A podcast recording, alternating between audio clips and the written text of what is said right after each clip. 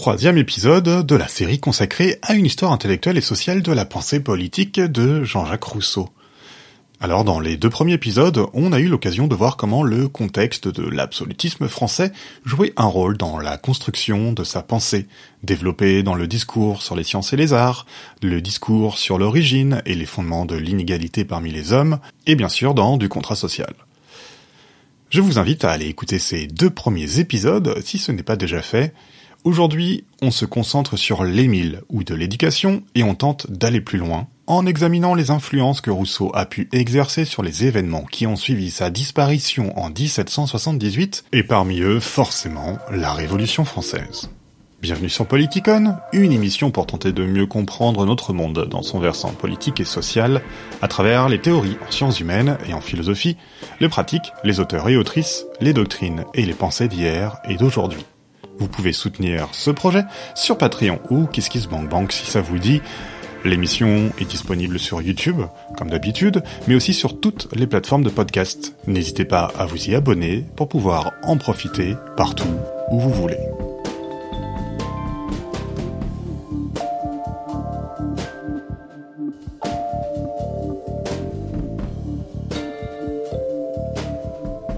Alors on l'a vu dans le dernier épisode, du contrat social est paru en mai 1762. Mais ce n'est pas le seul ouvrage qui est sorti des presses des imprimeurs sous le nom de Jean-Jacques Rousseau, citoyen de Genève. L'autre ouvrage, c'est Émile, ou de l'éducation. Un volume bien plus imposant qui va très vite rencontrer un destin assez désastreux. Le livre est retiré des étals quelques jours après sa parution. Il est condamné, brûlé. Rousseau fuit en Suisse pour éviter son arrestation. Avec la censure étatique, que ce soit en France ou à Genève, s'ajoute la calomnie de quelques philosophes. Voltaire, jamais avare en charge contre Rousseau, publie un pamphlet intitulé Le sentiment des citoyens, qui appelle plus ou moins à brûler auteurs et livres dans le même bûcher. Pourquoi l'Émile attise-t-il autant de telles passions?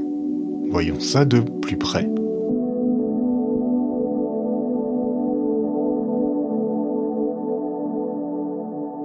L'ouvrage porte sur l'éducation d'un jeune garçon prénommé Émile, on l'a deviné. Rousseau y développe sa conception éducative à travers cinq longs chapitres qui mêlent narration romancée et considération philosophique. Rousseau souhaite montrer comment on peut élever un enfant destiné à devenir un citoyen libre, en accord avec les principes de la nature et imperméable aux vices de la société corrompue. Émile est élevé seul à la campagne, loin de l'influence pernicieuse de la ville, loin des autres enfants et des autres adultes. Rousseau applique sa pensée de l'éducation au sein d'une société civile déjà viciée, qui n'est pas celle légitime du contrat social, mais plutôt celle qui est décrite dans les deux premiers discours. Le livre commence par la naissance d'Émile et son développement durant sa petite enfance, aiguillé par la présence d'un précepteur. Rousseau pose pour l'éducation du garçon un principe fondamental.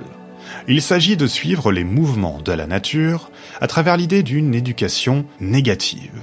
Son but Ne faire suivre aucun précepte direct à l'enfant, mais le protéger en retardant le plus tard possible sa dénaturation. L'éducation sera donc faite progressivement, par la nature, par les choses et les expériences qu'elles nous apprennent, et enfin, à l'adolescence, par la promiscuité avec d'autres individus. Émile devra être capable de s'adapter à toute situation et de vivre ainsi une véritable liberté.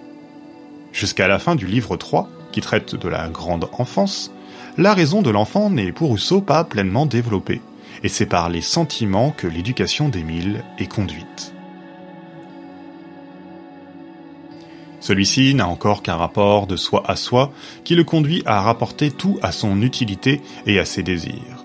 C'est donc un ordre de la nature qu'il s'agit de régler sans interférer avec une morale que l'enfant ne peut comprendre. Au contraire, l'apprentissage de préceptes ne le rendrait ainsi que plus rusé et corrompu. L'enfant, qui ne se rapporte qu'à son utilité, deviendrait alors hypocrite et menteur, et il serait habilement déjouer les préceptes qu'on lui aura inculqués en faisant croire qu'il les respecte. Rousseau veut donc éviter de reproduire ce qui se produit au sein de la société, illégitime et vicié. L'éducation de l'enfant doit ainsi suivre l'ordre d'apparition des facultés humaines. C'est pourquoi il ne sert à rien d'apprendre à Émile ce qu'il ne pourra de toute façon pas comprendre. C'est ainsi qu'Émile ne suivra un enseignement religieux que durant son adolescence, au livre 4, à l'âge où ses passions se sont développées et où il est capable de les comprendre grâce à une raison bien formée. Mais d'abord.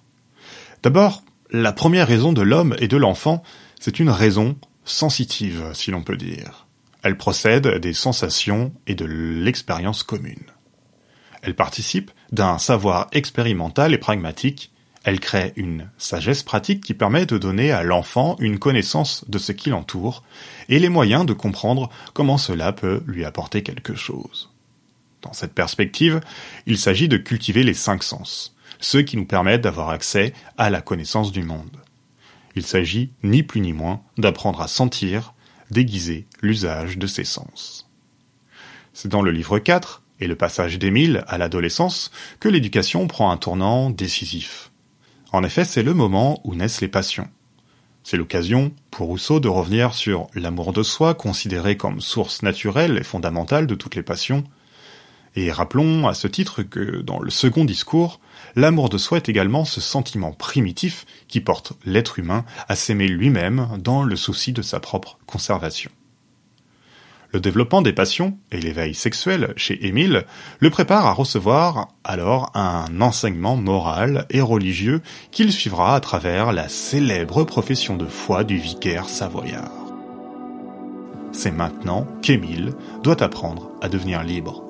Et c'est précisément ce long passage qui provoque un scandale. Un scandale que ce soit chez l'archevêque de Paris, chez Voltaire ou chez les édiles de Genève. À travers le personnage du vicaire, Rousseau attaque la religion révélée, celle des christianismes entre autres, et se fait le défenseur de la religion naturelle, c'est-à-dire d'une foi religieuse qui vient du cœur et de la sensibilité personnelle, et non de dogmes et des églises. C'est donc une foi individuelle et sensible qui permet de fonder pour Rousseau les principes moraux et religieux. On comprend hein, que cela fasse désordre au sein des institutions cléricales de toutes sortes que Rousseau accuse, qui plus est, d'être hypocrite. Mais chez les philosophes, c'est surtout l'appel à la seule sensibilité, au seul sentiment et au rejet de la raison dans le domaine moral qui pose problème. À travers le vicaire, Rousseau établit ainsi une série d'articles de foi qui concernent l'existence de Dieu, connue à travers un sentiment profond l'existence d'une âme immatérielle également, et l'idée que le mal procède de l'homme lui-même. La conscience est alors ce qui permet de développer des principes moraux, de justice et de vertu.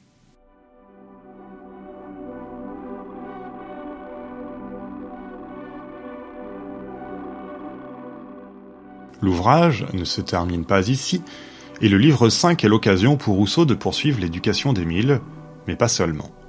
Émile doit aller à la rencontre de sa future compagne et se préparer à sa destinée politique de citoyen au sein de la société. La pensée politique de Rousseau se précise ici à travers une division sexuelle et genrée très marquée au sein de la société.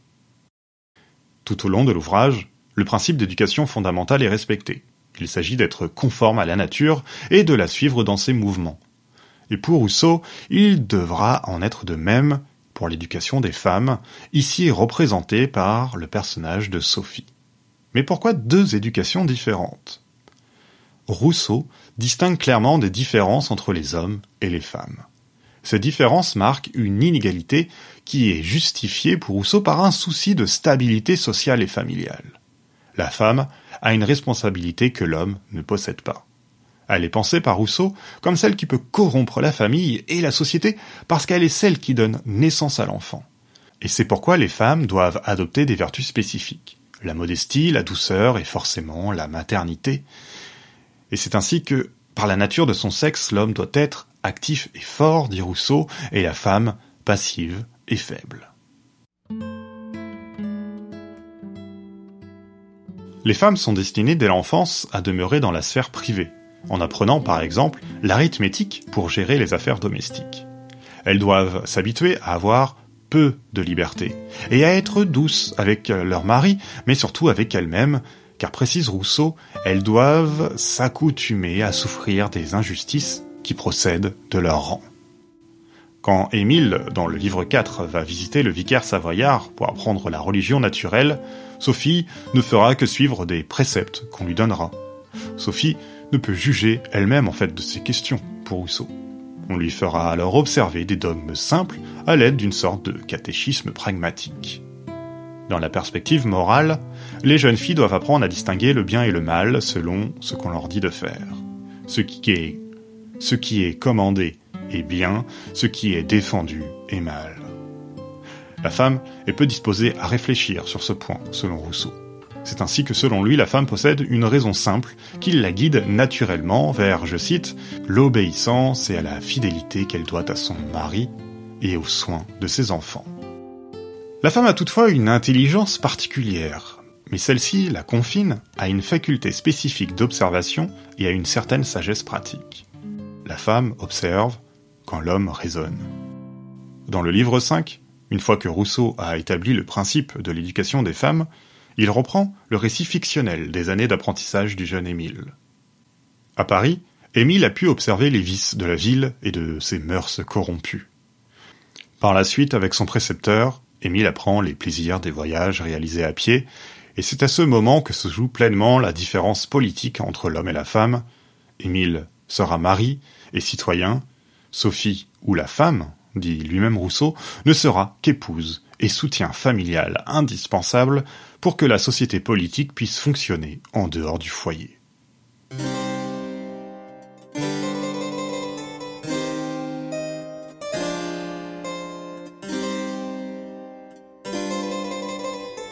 Après l'apparition de l'Émile et jusqu'à sa mort en 1778, Rousseau vit à l'écart et rencontre peu de soutien. Comment juger et comprendre alors l'influence de la pensée de Rousseau sur la Révolution française? Cette question se pose d'autant plus que les révolutionnaires eux-mêmes se sont réclamés de Rousseau, tels Robespierre ou les pétitionnaires qui ont demandé le transfert de ses restes au Panthéon, aux côtés, ironiquement, on pourrait dire, de son pire ennemi, Voltaire. Mais la réponse ne peut se concevoir qu'en élargissant le point de vue. Il faut considérer les choses en effet de manière plus large. Dans l'histoire des idées, on doit à Daniel Mornay l'apparition d'un ouvrage important en 1933, intitulé Les origines intellectuelles de la Révolution française. Mornay a consulté les catalogues mis aux enchères de bibliothèques privées entre 1750 et 1780 pour déterminer quels écrits étaient présents et quelle avait pu être leur influence. Sur 20 000 ouvrages, du contrat social n'apparaît qu'une seule fois. Mais le corpus de Mornay est critiquable, car les catalogues peuvent avoir été purgés de leurs éléments les plus séditieux. Par la suite, l'histoire des idées s'est intéressée au contexte culturel du XVIIIe siècle, avec le développement des salons et de nouvelles habitudes de lecture. Dans son livre, à ne pas confondre avec celui de Mornay, Les origines culturelles de la Révolution française, l'historien Roger Chartier a montré comment la diffusion des livres et des revues a produit une désacralisation de la figure royale et a sous-tendu un état d'esprit général qui a permis la critique des institutions de l'Ancien Régime, mais aussi de celles de l'Église. Parmi les ouvrages se trouvaient des pamphlets, des satires, des livres dits séditieux ou licencieux. De cela se sont dégagées non des causes directes, qui par leur seule subversion des idées viendraient produire des phénomènes révolutionnaires, mais des conditions de possibilité qui se mêlent forcément à une multitude de facteurs qui s'entre-influencent. Alors Rousseau est bien présent au sein de ces corpus, mais il est loin d'être le seul. L'empreinte de son œuvre sur les événements de la Révolution française est à relativiser. Non dans le sens où elle est inexistante, mais plutôt où elle serait, en quelque sorte, réalisée a posteriori car ce sont surtout la manière dont les événements vont se dérouler qui vont amener les acteurs de la Révolution française à invoquer la figure de Rousseau et d'autres philosophes pour appuyer certaines idées et légitimer certains actes. Il faut voir aussi que du côté de la réception, les livres ne sont pas des objets qui viennent s'imprimer avec tout leur contenu dans la tête des lecteurs et des lectrices, le tout parfaitement assimilé et selon les intentions des auteurs eux-mêmes. Les livres, en effet, sont toujours réappropriés, réinterprétés, selon les habitudes de lecture au sein des différentes couches sociales et intérêts de chacun. Alors, quand survient 1789, les députés et futurs constituants n'ont pas tous une culture politique et intellectuelle aboutie. Ils ne sont pas tous, pour le moins, des séditieux radicaux. Comme l'indique l'historien Timothy Tackett, les députés n'ont pas été d'emblée révolutionnaires. Ils le sont devenus au fur et à mesure des événements, si l'on peut dire, et c'est par ce biais que leurs avis se sont forgés, à travers également de nouvelles lectures, y compris celle de Rousseau. C'est à travers lui que s'inscrit notamment un vocabulaire républicain dans les discours et pratiques révolutionnaires qui soutiennent en premier lieu des principes davantage libéraux, tels qu'on les retrouve dans la Déclaration des droits de l'homme et du citoyen. Du contrat social est plutôt redécouvert après 1789. Et en 1790, un buste à l'effigie de Rousseau est installé dans l'Assemblée.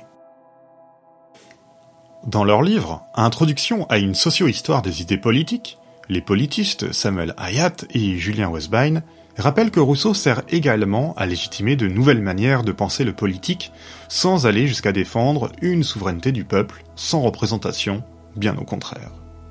L'idée de souveraineté du peuple est là, mais elle n'est fidèle ni à la lettre ni à l'esprit qui sont contenus dans du contrat social. Différents types de républicanisme se forment lorsque la première République est proclamée en septembre 1792. Les Girondins sont modérés, les Jacobins plus radicaux. Un Robespierre, inspiré en partie par Rousseau, parle alors de volonté générale et d'égalité. Mais l'histoire ne viendra jamais concrétiser les idées rousseauistes. Voilà pour ces trois épisodes consacrés à la pensée politique de Rousseau dans une perspective d'histoire sociale et intellectuelle des idées.